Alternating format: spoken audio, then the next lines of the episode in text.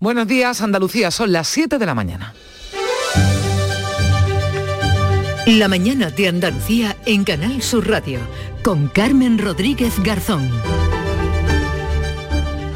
En Cádiz vivirán hoy la octava jornada de huelga indefinida en el metal. Tampoco ha llegado a buen puerto la reunión tercera ya entre patronal y sindicatos, aunque al menos se han emplazado a un nuevo encuentro mañana miércoles. Ambas partes han presentado sus propuestas que van a estudiar ahora para tratar de acercar posturas, pero lo que dicen unos y otros al final de la reunión no nos da mucha esperanza. Los sindicatos piden un aumento salarial vinculado al IPC y de ahí no se mueven ella tendrá responsabilidad lo que pasa en Cádiz. Es, inadmisible la, posición de la patronal. Por lo tanto, eh, seguiremos negociando el miércoles, pero no tiene sentido negociar en este contexto. Si nosotros no, estamos dispuestos a rebajar sistemáticamente con las demandas que están haciendo los trabajadores en la calle. Es lo que decía Juan Antonio Linares de Comisiones Obreras, pero José Muñoz de la patronal se mostraba algo más optimista. Las posiciones empiezan a acercarse.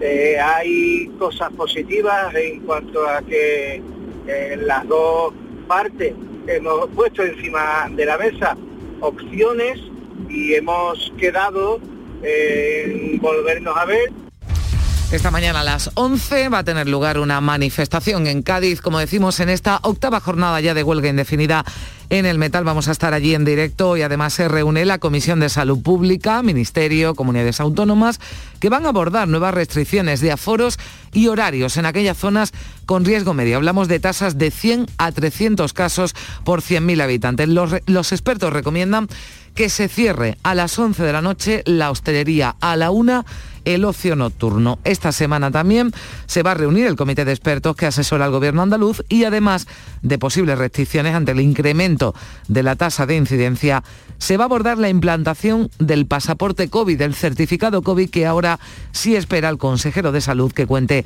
con el aval del Tribunal Superior de Justicia de Andalucía. Y aunque preocupa la subida de contagios en nuestra comunidad, en España sí es cierto que la presión hospitalaria está lejos de los peores momentos los niveles de vacunación son elevados y este no es el caso, por ejemplo, de Alemania. Allí Angela Merkel habla de situación dramática y su ministro de Salud lanza este duro mensaje a los no vacunados. Probablemente al final de este invierno todos en Alemania estarán vacunados, curados o muertos.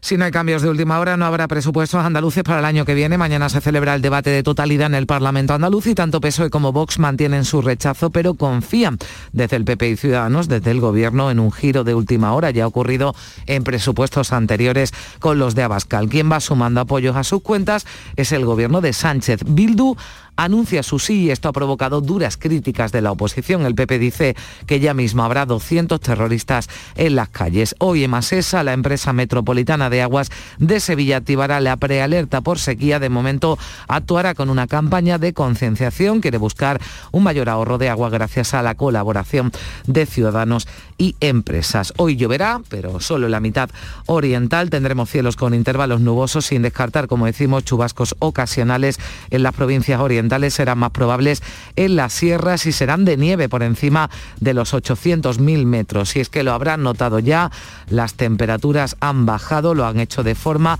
generalizada y se esperan heladas en el interior oriental y en zonas altas del resto de Andalucía. El viento de componente oeste fuerte con rachas muy fuertes en el litoral almeriense y también en zonas eh, altas de la mitad oriental. Vamos a conocer cómo amanece en cada una de nuestras eh, emisoras este martes 23 de noviembre. Comenzamos en Cádiz. Salud Botaro, ¿qué tal? Buenos días. ¿Qué tal? Buenos días, Carmen. 12 grados tenemos a esta hora, llegaremos a los 15 de máxima y el cielo despejado. Y en el campo de Gibraltar, Fermín Soto. Aquí amanecemos, Carmen, con optimismo, eh, cielos despejados, 11 grados de temperatura, máxima para hoy de 17. Nos situamos en Jerez, Pablo Cosano. Buenos días, tenemos 6 grados a esta hora de la mañana, nubes en el cielo y 16 de máxima prevista. ¿Cómo amanece en Huelva, Sonia Vela? Buenos días.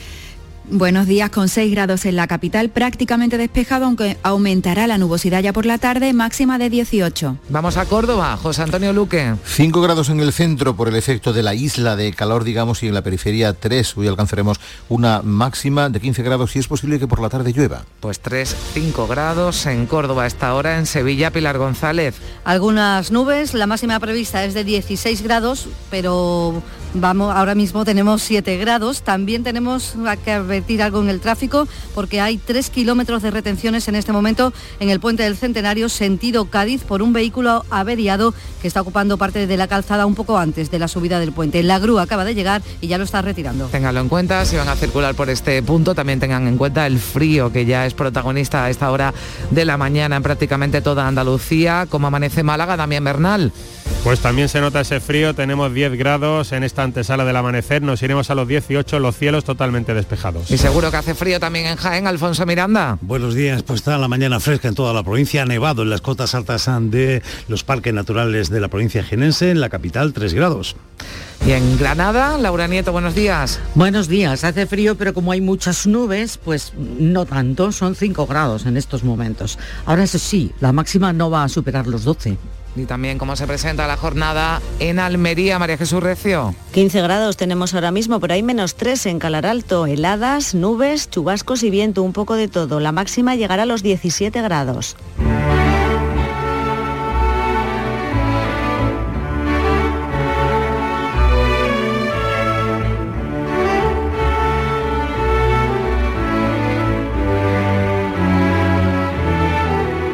Siete y seis minutos de la mañana, vamos con el tempranillo Antonio García Barbeito que dedica sus primeros versos de la mañana al Black Friday o Black Friday. Tempranillo del Black Friday.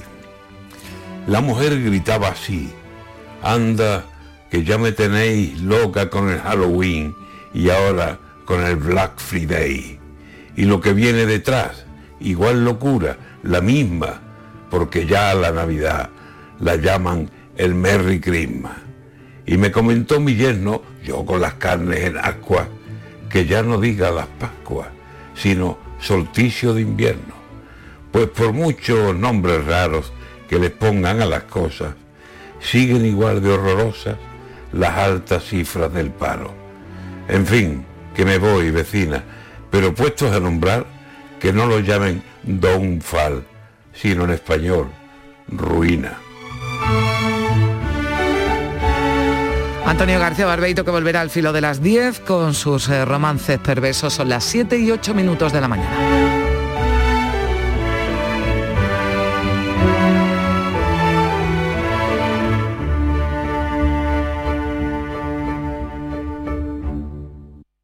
En el país más rico del mundo tenemos infinidad de productos ecológicos. Huevo, miel, aceite de oliva, frutas y verduras, carnes, vinos, cereales. Para diferenciarlos busca en los alimentos la hoja verde europea de certificación ecológica y podrás comprobar todas sus ventajas. Los productos certificados como ecológicos, al no contener sustancias químicas de síntesis ni organismos modificados genéticamente, podemos comprobar cómo preserva su sabor real. La certificación ecológica nos habla de un producto próximo, de cercanía, fácil de encontrar y que desarrolla un papel importante en el desarrollo rural y en su futuro. Los alimentos certificados como ecológicos son productos que destacan por su calidad, por sus procesos de producción respetuosos con el medio ambiente y con el cuidado máximo del bienestar animal. Además, somos el primer país de la Unión Europea y el tercero del mundo en producción ecológica y siempre bajo el estricto modelo de producción europeo.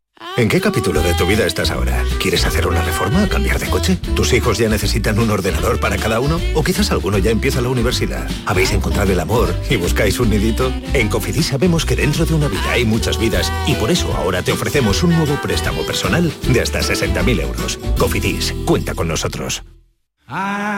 Imagina que metes la mano en el bolsillo de tu abrigo y te encuentras un décimo de lotería de Navidad con una nota que pone estos días he soñado que me tocaba el gordo. Y en ese sueño siempre lo celebraba contigo. Feliz Navidad. Ahora imagina que en vez de recibirlo, eres tú quien lo envía. 22 de diciembre, sorteo de Navidad. Compartimos la suerte con quien compartimos la vida. Loterías te recuerda que juegues con responsabilidad y solo si eres mayor de edad. En cofidis.es puedes solicitar cómodamente hasta 60.000 euros, 100% online y sin cambiar de banco. Cofidis, cuenta con nosotros. Tienes 12 mensajes sin leer. Mensaje número 4. Levántate de la silla y busca un rato para hacer ejercicio. ¿Sabías que casi la mitad de las muertes por cáncer en Europa podrían evitarse? Descubre las 12 recomendaciones del Código Europeo contra el Cáncer. Capta el mensaje. Gobierno de España. Campaña financiada por la Unión Europea Next Generation. La mañana de Andalucía con Carmen Rodríguez Garzón. Canal Sur Radio. 7 y 10 minutos de la mañana vamos a darle un repaso a lo más destacado de la actualidad porque sigue, como venimos contándole, esa huelga del metal en Cádiz. No ha habido acuerdo tras la reunión que comenzaba en la tarde de ayer y terminaba esta madrugada. Trabajadores y patronal han vuelto a citarse mañana miércoles. Beatriz Galeano. Seis horas ha durado la reunión de esta madrugada. En ella ambas partes han presentado nuevas propuestas que se han comprometido a estudiar para que ese convenio colectivo se pueda firmar. El secretario general de la Federación de Empresarios José Muñoz, lo ve posible. Las posiciones empiezan a acercarse.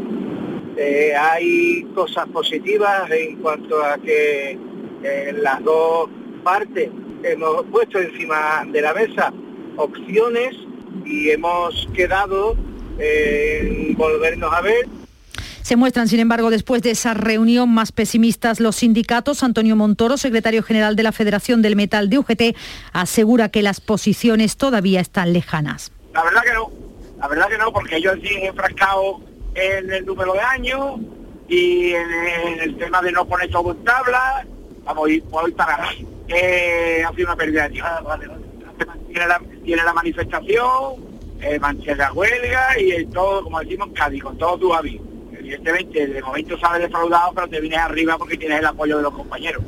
Los trabajadores demandan el mantenimiento de la plantilla y un aumento salarial vinculado al IPC, pero los empresarios rechazan este último punto porque al ser un índice que fluctúa, el cálculo presupuestario será más difícil. Hoy habrá una nueva manifestación en Cádiz a las 11 de la mañana. Este lunes se produjeron otras concentraciones de apoyo en el campo de Gibraltar y en Sevilla. La incidencia acumulada del coronavirus se dispara en España hasta los 132 casos, después de subir más de 20 puntos desde el viernes. En Andalucía, la tasa de incidencia se sitúa en los 71 casos por 100.000 habitantes. Son 26 puntos más que hace una semana, Olga Moya. Con estos datos, hoy se reúne la Comisión de Salud Pública que estudiará de nuevo la recomendación de cierre de la hostelería a las 11 de la noche y del ocio nocturno a la 1 de la madrugada en un nivel de alerta medio, es decir, a partir de los 100 casos. En Andalucía preocupa la situación en Córdoba, es complicada por dos brotes, uno en la base militar de Cerro Muriano, otro en la prisión provincial hay más de 400 casos positivos. Esto ha hecho subir la incidencia de la enfermedad en la provincia a 110 casos por cada 100.000 habitantes. Por ahora no ha aumentado la presión hospitalaria, lo destacaba el consejero de Salud Jesús Aguirre. Están en aislamiento ahora mismo unas 300 personas en el Muriano. En la cárcel hemos tenido llegado hasta un total de 400 casos positivos, ni uno ni otro, ningún ingreso hospitalario. Con estos datos, el pasaporte COVID será un asunto a tratar por el comité de expertos que se reunirá en los próximos días. Ya hay en marcha un informe técnico para valorar la idoneidad de exigirlo en determinados lugares. En el País Vasco, el Tribunal Superior de Justicia ya ha rechazado esa petición formulada por el gobierno de la comunidad. En Europa crece la preocupación y se siguen adoptando medidas restrictivas para evitar los contagios. Y es que en Alemania, por la velocidad con la que aumentan los casos, la todavía canciller Angela Merkel ha urgido a tomar medidas drásticas porque las que están en vigor no son suficientes, mientras que su ministro de Sanidad ha alertado a los no vacunados del peligro real de morir de coronavirus. Hacía este vaticinio para el final de este invierno. Probablemente al final de este invierno todos en Alemania estarán vacunados, curados o muertos. Eslovaquia, con una de las tasas más altas del mundo, cerca de mil casos por cada 100.000 habitantes, ha ordenado este lunes el confinamiento de los no vacunados. Las medidas restrictivas que se están implantando en otros países comienzan a preocupar más allá de lo sanitario. A ello se ha referido, por ejemplo, el vicepresidente de la Junta, Juan Marín por las repercusiones que pueda tener en el sector turístico en Andalucía. Bueno, eso sí es un problema en este momento que estamos viendo a nivel de Centro Europa, especialmente preocupante, porque cerrar fronteras en Bélgica significa que no puedan venir turistas belgas. Si esto se produce en Alemania o se produce en, en Reino Unido, pues sin lugar a dudas el turismo internacional también se va a resentir. Y a 24 horas del inicio del pleno de los presupuestos en el Parlamento andaluz, el gobierno de PP y Ciudadanos aspira a que tanto PSOE como Vox cambien de opinión y apoyen las cuentas después de haber presentado enmiendas a la totalidad. El portavoz del Partido Popular, José Antonio Nieto, ha expresado en Canal Sur Radio que son unos presupuestos hechos sin carga política y eso es lo que no entiende Vox. Y que viese que lo que se buscaban eran eh, soluciones de gestión en lugar de, bueno, pues de medidas en el que se viera un ideario. Mm. Vox no entiende, porque su posición no es la de la moderación, no entiende eh, ese tipo de gestos, ¿no? Y eso nos está costando eh, mucho trabajo a la hora de, de negociar. Vos no acudirá a la última reunión propuesta por el consejero de Hacienda. Desde Ciudadanos, la portavoz Teresa Pardo ha llamado también en estos micrófonos al PSOE y en concreto a su líder andaluz, Juan Espadas, a que rectifique. Y yo espero que rectifiquen y sobre todo que el Partido Socialista coja las riendas, se arroje, tenga valentía y tenga suficiente coraje para imponer los intereses de los andaluces frente a los intereses partidistas y personalistas del señor Sánchez. Y que deje de un lado esos intereses partidistas, se quiten la camiseta de los partidos políticos y pensen en Andalucía y los andaluces. El debate de presupuestos se inicia mañana miércoles por la tarde. Esto en Andalucía, en Madrid y pleno del Congreso también esta semana para hablar de presupuestos.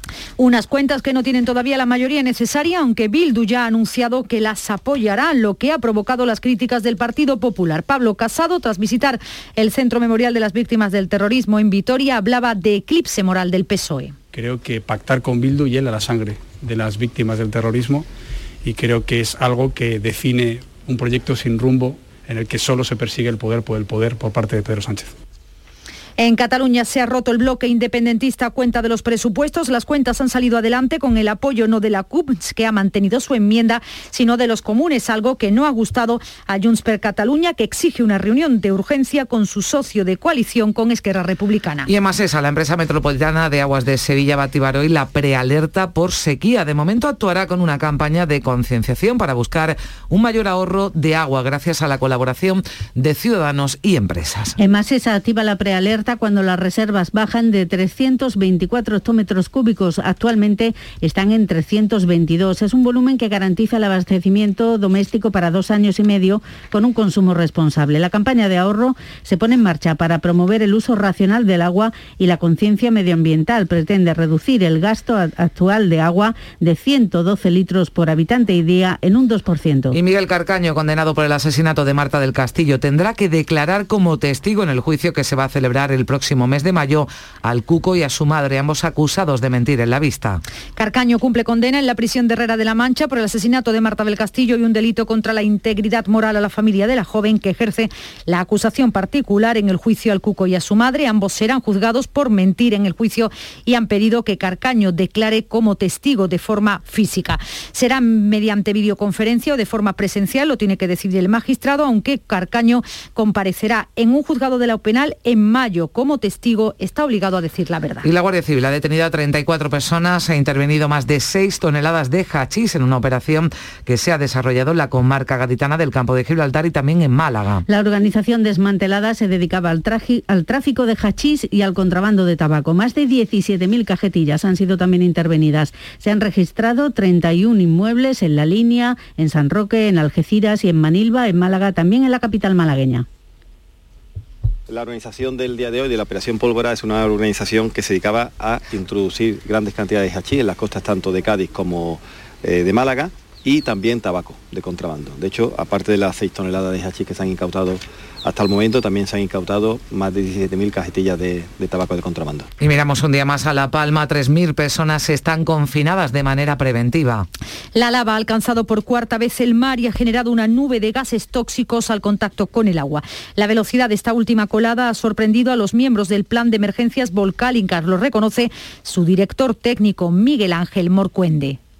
La lava en contra de lo que ha venido haciendo habitualmente el volcán, que ha sido retener bastante estas coladas, hacer autodiques. Este caso ha corrido mucho más rápido de lo que nos tiene acostumbrados el volcán. O sea, es otra nueva sorpresa en este aspecto. Y la Junta va a crear un consejo gitano para dar voz a este colectivo que en nuestra comunidad lo integra medio millón de personas. Según ha anunciado este 22 de noviembre, Día del Pueblo Gitano Andaluz, María Filigrana, vicepresidenta de la Federación de Mujeres Gitanas Facali, ha desvelado en Canal Sur Radio que la crisis sanitaria del coronavirus ha espoleado las actitudes racistas y discriminatorias. Este discurso de odio y de rechazo se ha agudizado muchísimo, se ha agravado enormemente a lo largo de esta crisis sanitaria que estamos viviendo, culpando al pueblo gitano de no cumplir con las normas y con, con las medidas que se estaban aplicando y de ser incluso focos de contagio. Y una punta de la cultura, José Sacristán va a recibir el Goya de Honor 2022 el próximo 12 de febrero en Valencia, un reconocimiento que según la Academia del Cine se le otorga por ser el rostro y la voz del cine español de las últimas seis décadas y por una extensa carrera con títulos inolvidables como La Colmena o Un hombre llamado Flor de Otoño. 7 y 20 minutos, enseguida la prensa. La mañana de Andalucía. Estamos hartos de no celebrar la Navidad. Es que no vino nadie. Si no había ni regalos. Pero este año se va a acabar. Queremos volver a jugar. ¡Esos! Porque todos queremos volver a jugar. ¡Vuelve la Navidad! ¡Vuelve a tiendas MGI! Vida solo hay una. Que se sepa. Pero botes de euromillones hay varios durante el año. Eso seguro. Hoy, 23 de noviembre, hay uno de 145 millones de euros para que aproveches esta vida como siempre has querido. Y si resulta que al final hay más vidas, pues ya inventaremos algo. O no, ya se verá. Hoy 23 de noviembre, bote de 145 millones de euros. Euromillones, dueños del tiempo. Loterías te recuerda que juegues con responsabilidad y solo si eres mayor de edad. Vamos a celebrar una gran fiesta de cumpleaños. Y estás invitado. Vendrán los mejores artistas andaluces. Todos los que han nacido en Canal Fiesta y hoy son figuras internacionales. Será muy pronto. Y tú podrás vivirlo en directo. No pierdas nuestra sintonía porque falta muy poco para que te digamos cómo. Canal Fiesta cumple 20 años y lo vamos a celebrar a lo grande. No te lo vayas a perder. Canal Fiesta. 20 años contigo.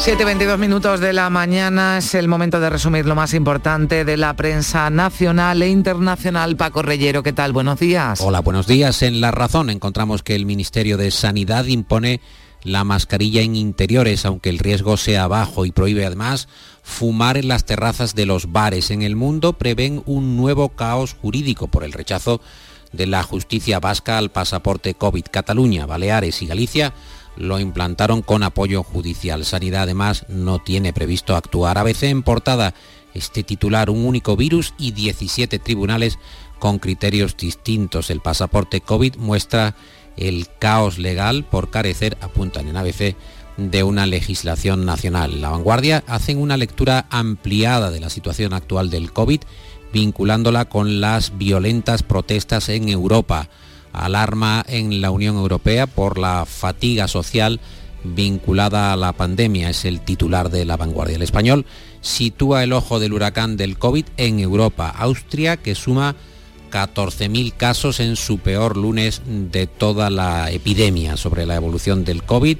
En La Razón y dedicado a nuestro país, publica que tres indicadores anticipan una explosión de contagios en España durante las próximas semanas. ¿Y qué cuestiones eh, políticas destacan esta mañana Paco los diarios? En el periódico de España creen que el gobierno encarrila en un solo día dos pilares de la legislatura, presupuestos y pensiones. RC, aliado preferente de Sánchez, ha dado su apoyo a la ley de sostenibilidad de las pensiones, pero se resiste con las cuentas. En el mundo también se encargan de este asunto en portada. El Ejecutivo subirá más de dos millones de pensiones tras vincularlas al salario mínimo. Por cierto que el mundo en su edición nacional lleva una fotografía de la quema de contenedores en Cádiz, séptimo día de protestas. El español apunta que la izquierda se pone contra Casado por ir a una misa en la que se rezó por Franco. El país coloca en su primera plana como tema principal, también muy destacado en la vanguardia, el presupuesto de Cataluña que rompe la unidad del bloque independentista, asunto que es el tema principal para el diario.es aragonés, el presidente de Cataluña que pacta con los comunes para salvar el veto de la CUP. Por otra parte, en la razón encontramos que la Fiscalía no cerrará la investigación sobre Juan Carlos I hasta que llegue la información de Suiza. Y vamos eh, también, Paco, con nombres propios del día. En el país, Ayuso, que asume que el PP vive una guerra interna. Pedro Cuartango escribe en ABC la columna titulada Apoteosis de la nada. Lo que está pasando, leemos en ella, en el PP es profundamente irracional, carece sencillamente de explicación, dice Cuartango, porque es obvio que Casado solo podrá ganar las elecciones si suma a la megalómana Dixit, presidenta madrileña. Lo lamentable es que los líderes nacionales se empeñan en rivalizar en nimiedades según Cuartango. El país destaca esta frase, estaremos vacunados, recuperados o muertos, que ha dicho el ministro de Sanidad en funciones de Alemania, Jens Spahn, especialmente contundente para alertar a los alemanes de un duro invierno por la COVID y con la previsión de adoptar más medidas. En asuntos culturales vemos en el mundo que Peter Jackson rescata en un documental el último ensayo de los Beatles en 1969 y frase destacada de José Sacristán, Goya de Honor de 2022, que dice, triunfar es poder pagar la luz. Y por último, y tanto más en estos tiempos, y por último, Paco, lo más destacado de las páginas de Internacional. El editorial principal del país alerta sobre la penetración china en América Latina, que ha crecido a medida que menguaba la acción estratégica de la Unión Europea en la zona. El titular de ese editorial es un inexplicable vacío, el viaje del alto representante de la política exterior de la Unión Europea, Porrell, ha sido el primero en nueve años. Hay más de Hispanoamérica en la portada de ese diario, un ultraderechista en cabeza de las presidenciales en Chile, Cast que va a disputar la jefatura del Estado al izquierdista Boric, unas elecciones que reflejan la polarización tras las revueltas. El mundo Chile se polariza y escogerá entre la izquierda radical y la derecha extrema. En el país, Maduro gana en las urnas a una oposición dividida en Venezuela. El mundo por último, los talibán que borran a las mujeres de las pantallas. El Ministerio de Prevención del Vicio les prohíbe protagonizar series o salir sin velo en televisión. Muchas gracias Paco Reyero. Así viene la prensa en el día de hoy, en este martes 23 de noviembre. Ahora vamos a ver cómo viene el deporte. Black Week de Hyundai patrocina este programa.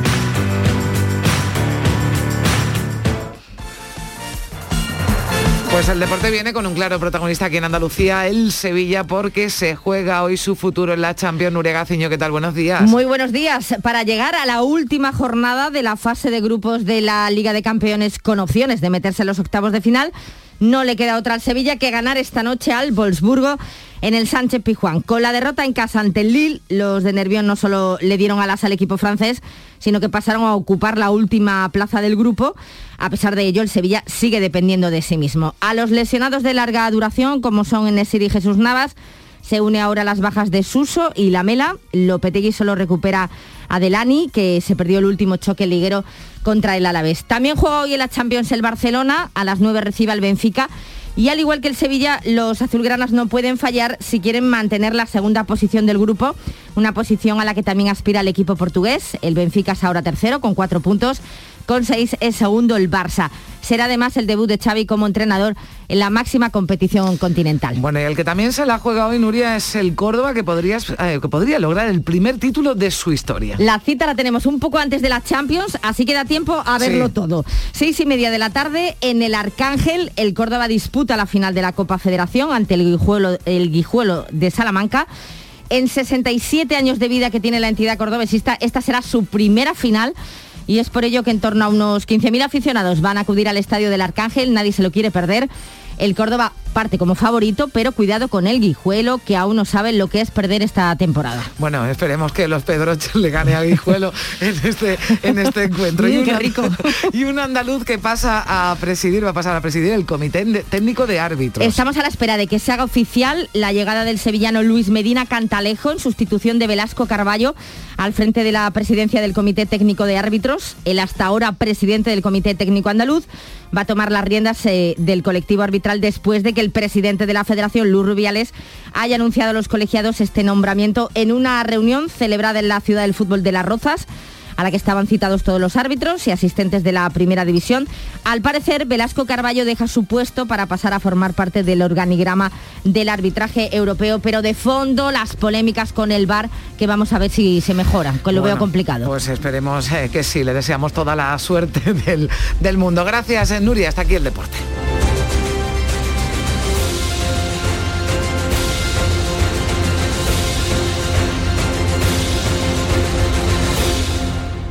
¿Existe algo más valioso que el tiempo? Pues no. Por eso, esta Black Week Hyundai te lo regala. Porque si compras un Hyundai te ahorras muchos meses de espera para tener tu coche. Black Week de Hyundai. Lo quieres, lo tienes. Condiciones especiales para unidades en stock. Más información en hyundai.es.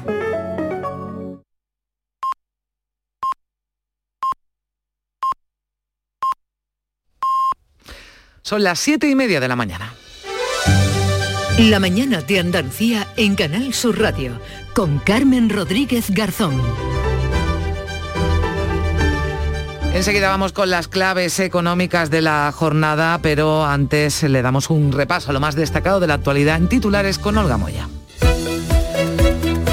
La huelga del sector del metal de Cádiz continúa. Sindicatos y empresarios se han levantado esta noche sin acuerdo y se han emplazado a seguir negociando el miércoles. Los trabajadores se van a concentrar esta mañana en Cádiz con el apoyo de los estudiantes. Lo peor del conflicto es la muerte de un motorista de 20 años que colisionó este lunes con un camión parado en un piquete en Algeciras. La tasa de incidencia sube 26 puntos en una semana y acumula 71 casos por cada 100.000 habitantes en Andalucía. Otras dos personas han muerto por COVID y hay 782 positivos más en dos días. En España se dispara 20 puntos después del fin de semana hasta la tasa 132. Salud estudia implantar el pasaporte COVID para acceder a hospitales y residencias. Lo va a valorar el comité de expertos en los próximos días. El consejero de Salud Jesús Aguirre cree que el Tribunal Superior de Justicia de Andalucía no se opondrá a esta medida que sí han tumbado los jueces en otras comunidades, en la última en País Vasco. La Comisión de Salud Pública va a aprobar hoy la tercera dosis para los mayores de 60 años, también para los trabajadores sanitarios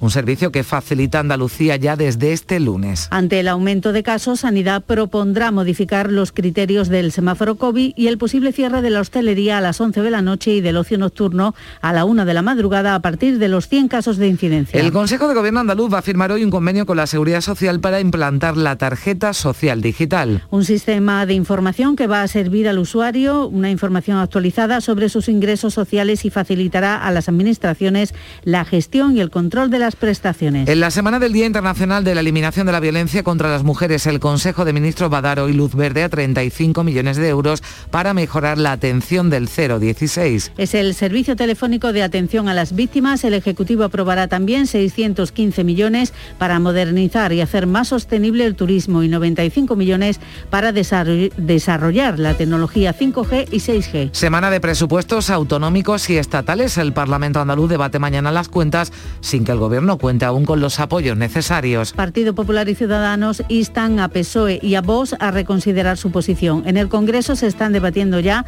El Ejecutivo se ha asegurado los votos de H. Bildu y está pendiente de la decisión de PNV y Esquerra. El Cuco y su madre irán a juicio acusados de mentir en el caso Marta del Castillo. Serán juzgados en mayo y el asesino confeso Miguel Carcaño tendrá que volver a declarar esta vez como testigo y por tanto está obligado a decir la verdad. La empresa metropolitana de aguas de Sevilla va a activar hoy la prealerta por sequía. Lanza de momento una campaña de concienciación para reducir en un 2% el gasto actual de agua en 112 litros por habitante y día. Ha muerto a los 95 años el escritor estadounidense Noah Gordon, autor de novelas de superventas como El médico. Autor de El último judío y El chamán, traducidas a numerosos idiomas y adaptadas al cine con gran éxito e incluso al teatro musical. ¿Y qué tiempo, recordamos, eh, nos espera para hoy martes, Olga? Hoy tenemos cielos con intervalos nubosos, no se descartan chubascos ocasionales en la mitad oriental, más probables en las sierras del noreste, que serán de nieve por encima de los 800.000 metros. Temperaturas en descenso generalizado, los vientos del oeste con rachas fuertes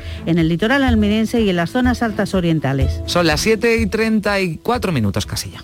En el país más rico del mundo tenemos infinidad de productos ecológicos. Huevo, miel, aceite de oliva, frutas y verduras, carnes, vinos, cereales. Para diferenciarlos, busca en los alimentos la hoja verde europea de certificación ecológica y podrás comprobar todas sus ventajas. Los productos certificados como ecológicos, al no contener sustancias químicas de síntesis ni organismos modificados genéticamente, podemos comprobar cómo preserva su sabor real. La certificación ecológica nos habla de un producto próximo, de cercanía, fácil de encontrar y que desarrolla un papel importante en el desarrollo rural y en su futuro. Los alimentos certificados como ecológicos son productos que destacan por su calidad, por sus procesos de producción respetuosos con el medio ambiente y con el cuidado máximo del bienestar animal. Además, somos el primer país de la Unión Europea y el tercero del mundo en producción ecológica y siempre bajo el estricto modelo de producción europeo.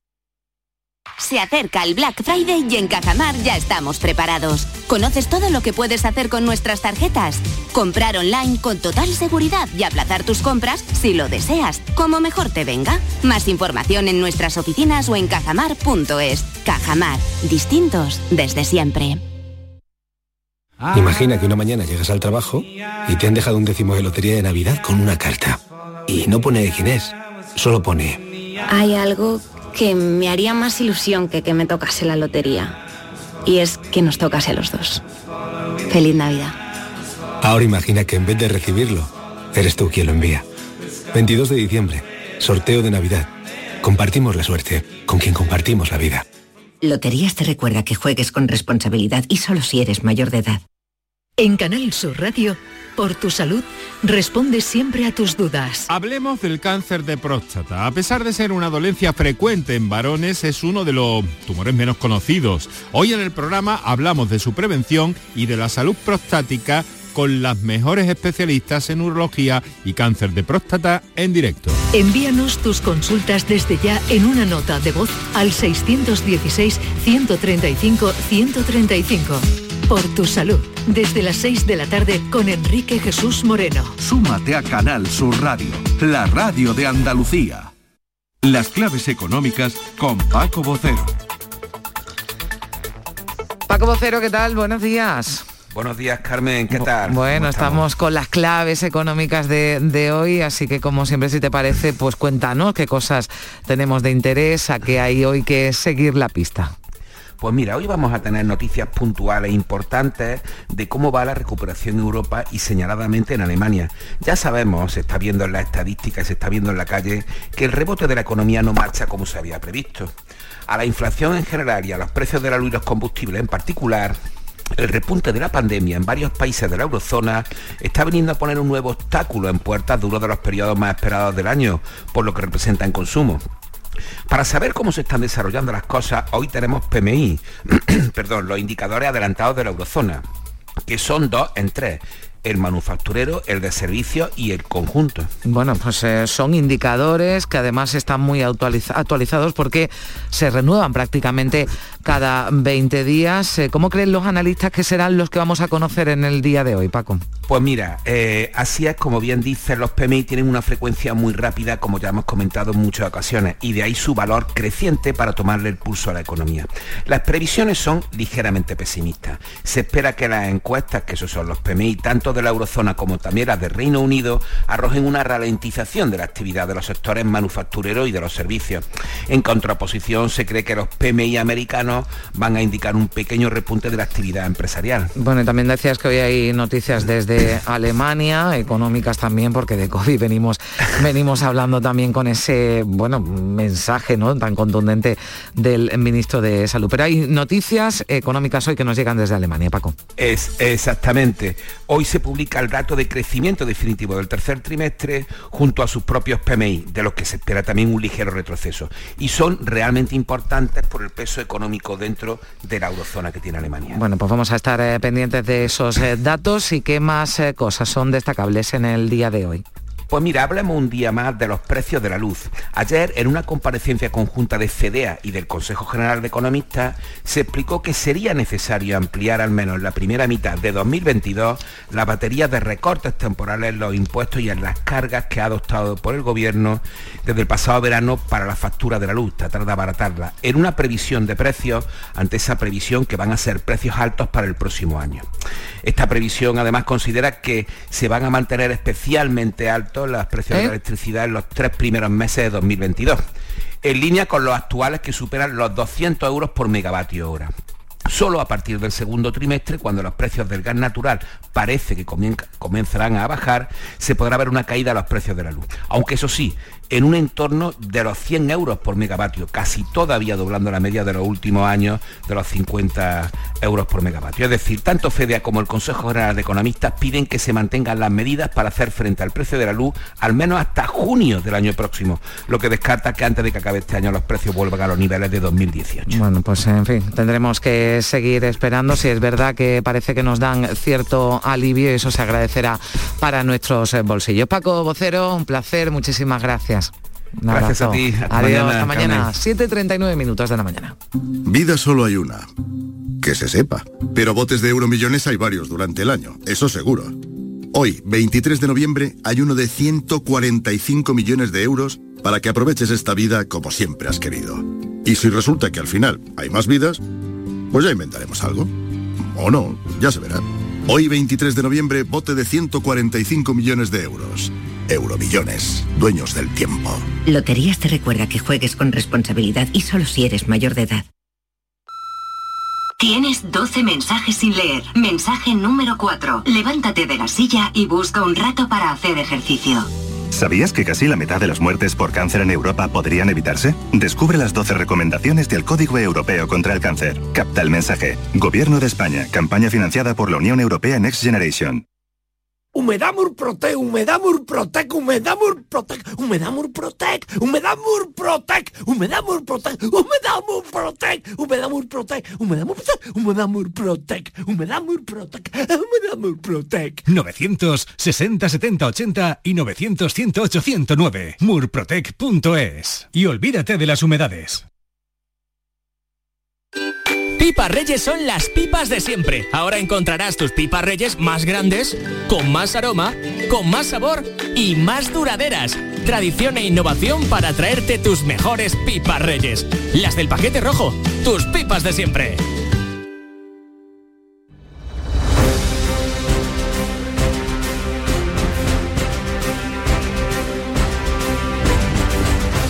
7.41 minutos de la mañana vamos a contarles eh, otras eh, noticias que nos sitúan, por ejemplo, en Almería, la madre y los niños fallecidos en el incendio de su casa en el Alquiam. Se ha sabido, según el informe preliminar de la autopsia, que murieron por asfixia María Jesús Recio y estaban vivos antes de que se declarara el incendio. Son dos de las conclusiones del informe preliminar de esa autopsia realizada en el Instituto de Medicina Legal.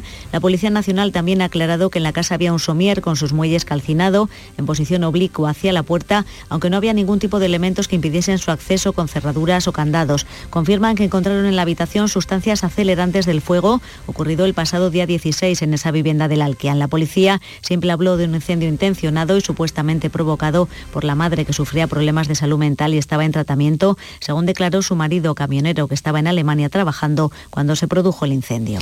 Y de Málaga nos llega también una triste noticia. Ha muerto una mujer, una mujer de 60 años, seis meses después de recibir una paliza durante un robo en su casa, Damián Bernal. En su casa del barrio de la Victoria fue golpeada cuando accedía al inmueble para la sustracción de su bolso con el teléfono móvil y dinero. El fallecimiento se ha producido en el hospital regional por las complicaciones de un traumatismo craneal y doble fractura de mandíbula.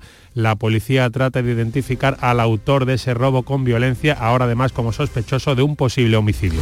Y en la audiencia provincial de Jaén, hoy martes van a declarar los testigos en ese caso, ese juicio del que venimos eh, hablando por esa mujer asesinada hace tres años en Úbeda y por la que se piden 32 años de cárcel para su marido Alfonso Miranda. El su pareja entonces se declaraba ayer totalmente inocente y ha alegado que la golpeó en defensa propia. Sin embargo, el fiscal sostiene que el acusado atacó a su pareja por la espalda y luego la afición María Dolores Chamorro es la abogada de la acusación particular. Ha dicho que la mató en legítima defensa, pero tal vez se le ha pasado decir que cuando la golpeó la primera vez ya quedó inconsciente en el suelo.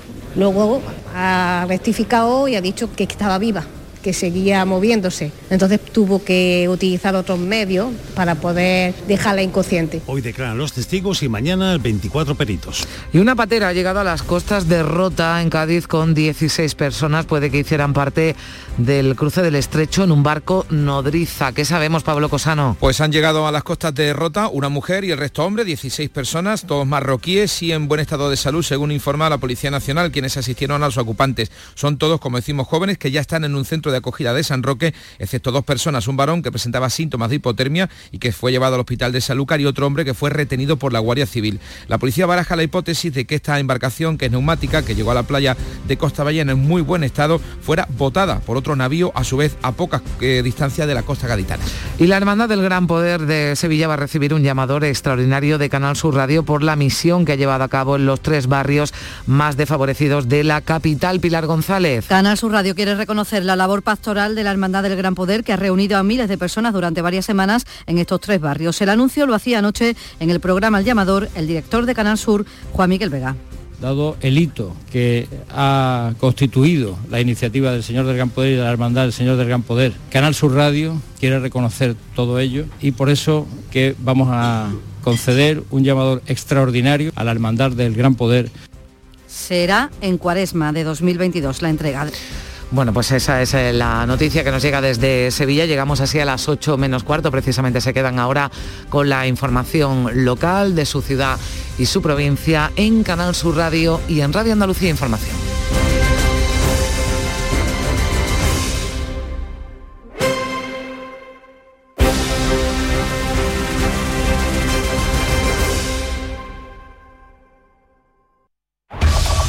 En la mañana de Andalucía de Canal Sur Radio, las noticias de Sevilla. Con Pilar González. Hola, buenos días. La empresa metropolitana del agua Masesa nos pide desde hoy que ahorremos agua, al menos un 2%. Activa la prealerta por sequía porque el abastecimiento doméstico está garantizado para dos años y medio si es responsable.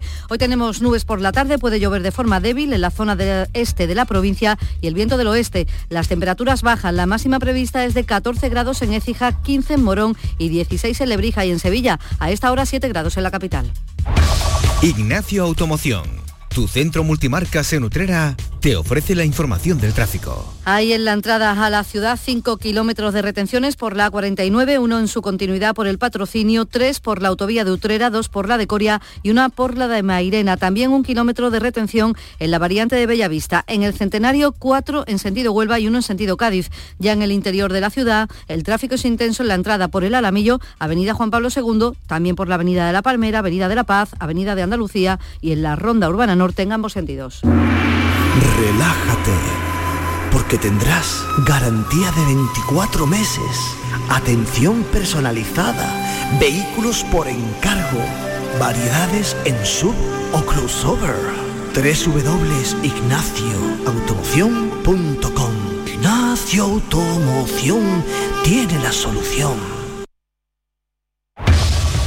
Las noticias de Sevilla. Canal Sur Radio. La empresa metropolitana del agua Emasesa, que abastece a 12 municipios, entre ellos la capital, activa hoy la prealerta por sequía. De momento sin cortes, pero se va a poner en marcha, se pone ya en marcha una campaña de concienciación que persigue que reduzcamos el consumo un 2%, que pasemos de los, 102, de los 112 litros por habitante y día y lo reduzcamos un 2%. El abastecimiento está garantizado para dos años y medio con un consumo responsable. Se coordinan además actuaciones con Aljarafesa, que abastece a 29 pueblos. Estamos, por tanto, con muy poca agua, hay que ahorrar, pero con frío, el que ha llegado esta noche. Las temperaturas bajan, las mínimas sobre todo, ya lo hemos notado, y en la capital el ayuntamiento pone en marcha el dispositivo de la campaña de frío para atender a las personas sin hogar. Se va a incrementar ese plan de atención a los sin techo conforme sean las temperaturas más extremas. Lo ha explicado así el delegado de Bienestar Social, Juan Manuel Flores. Para la época de frío extremo, cuando se disparan las alertas por la EMET, dispondremos e incrementaremos el número de plazas utilizando hostales. El objetivo finalmente es que nadie, nadie se pueda quedar sin un alojamiento durante este invierno en, la ciudad de, Sevilla. La tasa de contagios por coronavirus ha subido 13 puntos, está en 56 casos por 100.000 habitantes, tras sumar 163 nuevos contagios. Los hospitalizados, eso sí, se mantienen en 33, 4 están en UCI. En la capital la, la tasa es peor, es de casi 68 y hay 10 pueblos que superan el centenar. La situación más llamativa es la del Palmar de Troya, porque tiene una incidencia de 1.900 casos por 100.000 y se debe a los contagios 43 que se han producido tras un viaje a Asturias en dos autobuses con 110 vecinos de todas las edades. Están aislados, hoy o mañana van a terminar ya con la cuarentena, pero la mayoría, como están vacunados, lo están pasando, dice el alcalde Juan Carlos González, como un simple resfriado. Todo, casi todos que fueron tan vacunados son como un resfriado leve. Algunos han tenido temperatura eh, de 37 y medio, pero todos, todos estaban como, como un resfriado. El brote de la cárcel Sevilla 1 contabiliza ya 11 presos positivos y son ya 350 los confinados en seis módulos. Algo más del 93% de la población de nuestra provincia mayor de 12 años está vacunada y hasta ahora ya hay 160.000 personas en nuestra provincia que tienen la tercera dosis puesta. Las restricciones en Europa por la subida de los contagios y el bajo porcentaje de vacunación preocupa ya al sector turístico. Lo ha reconocido así el concejal de turismo del Ayuntamiento de Sevilla, Antonio Muñoz. Todo lo que sean restricciones en países como Alemania y que pueda haber un efecto contagio con otros países europeos que sean mercados importantes para nosotros, pues va a tener una repercusión negativa sobre, sobre el crecimiento turístico, cuando yo mismo he dicho que estábamos ya prácticamente eh, lanzados. ¿no? Este martes se celebra en Fibes el Día de la Policía Local con un acto institucional de entrega de medallas al mérito policial, entre ellos aquellos que actuaron en la residencia de ancianos que sufrió un incendio el 5 de enero y que hubo que evacuar. Es el Día de la Policía, es el Día de San Clemente y por este motivo a las ocho y media de esta mañana se abre en la Catedral de Sevilla la urna de San Fernando con motivo de esta festividad. A las 10 procesión a la Capilla Real de la Reliquia de San Clemente y de la Espada y Pendón de San Fernando. Y la Hermandad del Gran Poder, lo, se lo venimos contando, recibirá un llamador extraordinario, el primero de Canal Sur Radio en 30 años, por la misión que ha llevado a cabo en tres barrios Amat. El director de Canal Sur Radio, Juan Miguel Vega, lo comunicaba anoche en el llamador, que se hizo precisamente en el barrio de San Lorenzo. Vamos a conceder un llamador extraordinario, el primero que en más de 30 años concede Canal Sur Radio a la Hermandad del Gran Poder por eh, haber protagonizado este hito. Y sería para nosotros un orgullo y un honor muy grande que aceptaseis este modesto presente que queremos hacer. La ceremonia de entrega del llamador se celebrará en torno a la cuaresma de 2022. 7 de la mañana y 51 minutos. Las noticias que más te interesan las tienes siempre en Canal Sur Mediodía Sevilla.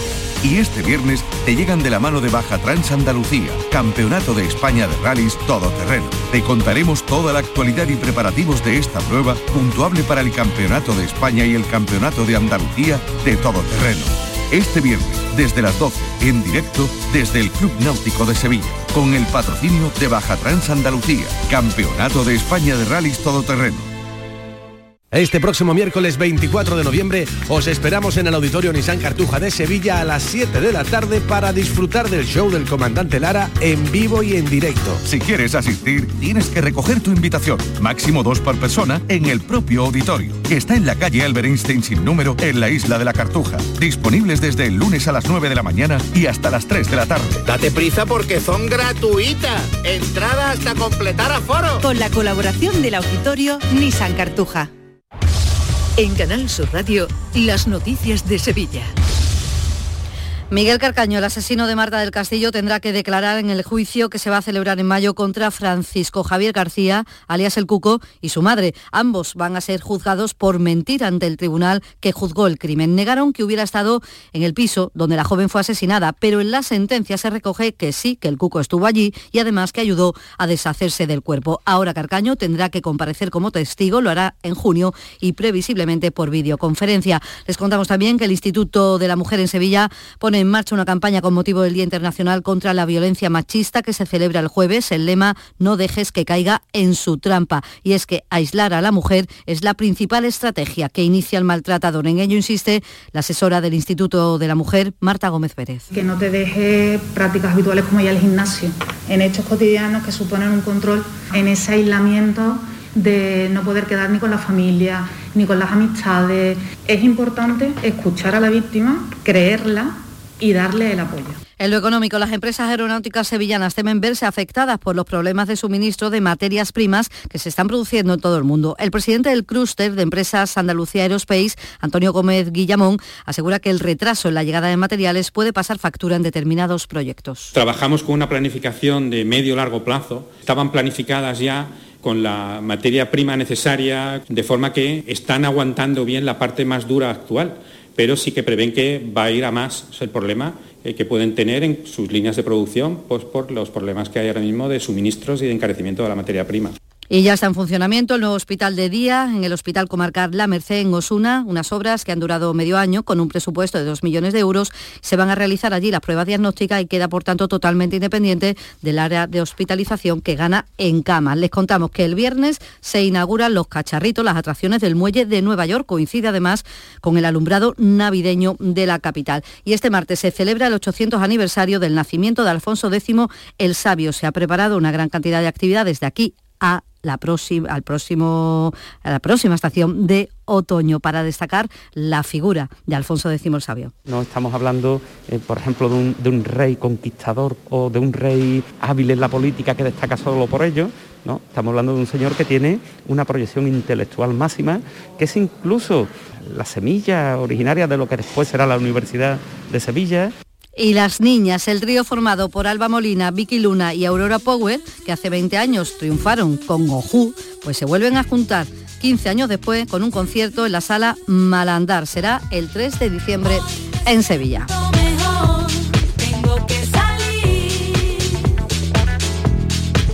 Ecos del Rocío han escogido Sevilla para iniciar su última gira. Eso será el 28 de febrero. A esta hora, 4 grados en Lora del Río, 1 en Galaní, 7 en Sevilla.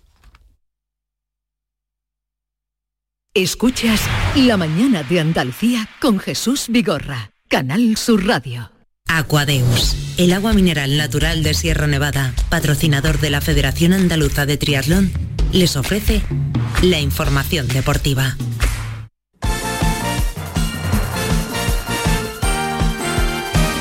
Tiempo ya, tiempo ya para el deporte con Nuria Gaciño. Buenos días y con una nueva cita importantísima hoy en el Sánchez Pizjuán. Nuria, cuéntanos. Muy buenos eh, días. Eh, prohibidísimo fallar hoy en el Sánchez Pizjuán. Llega a las 9 de esta noche el Wolfsburgo y al Sevilla solo le vale la victoria para mantener las opciones de meterse en los octavos de final de la Champions.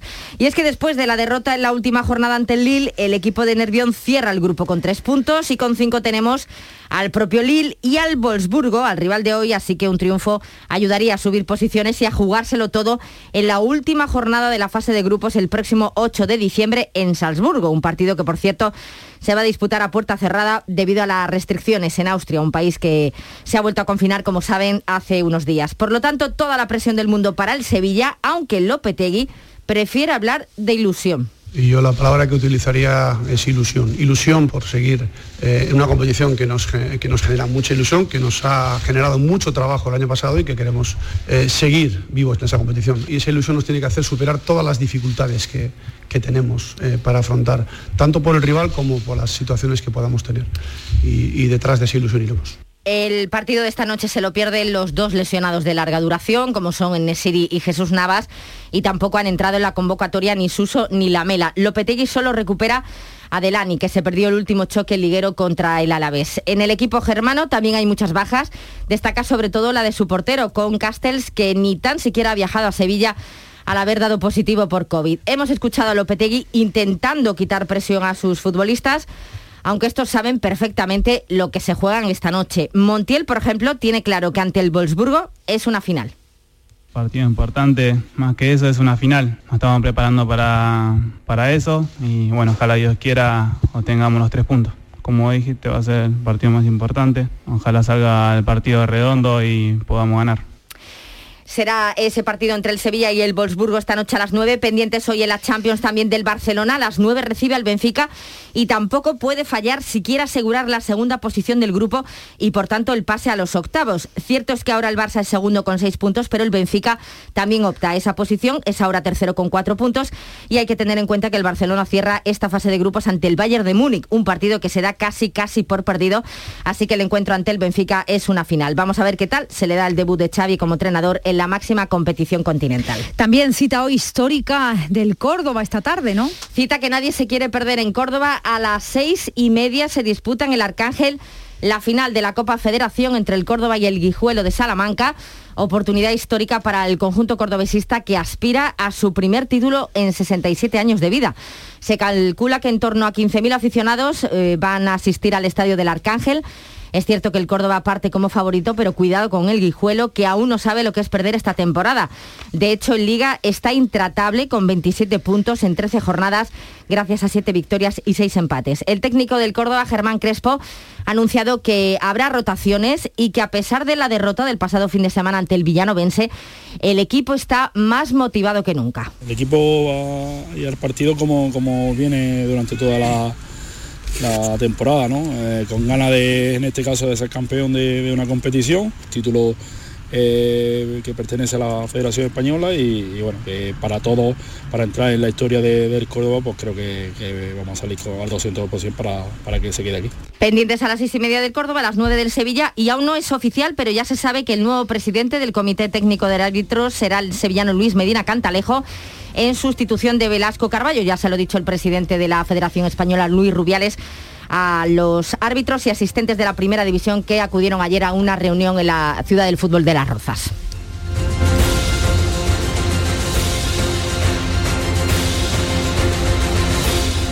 Aquadeus, ahora más cerca de ti, procedente del manantial Sierra Nevada, un agua excepcional en sabor, de mineralización débil que nace en tu región. Aquadeus Sierra Nevada es ideal para hidratar a toda la familia y no olvides tirar tu botella al contenedor amarillo. Aquadeus, fuente de vida, ahora también en Andalucía.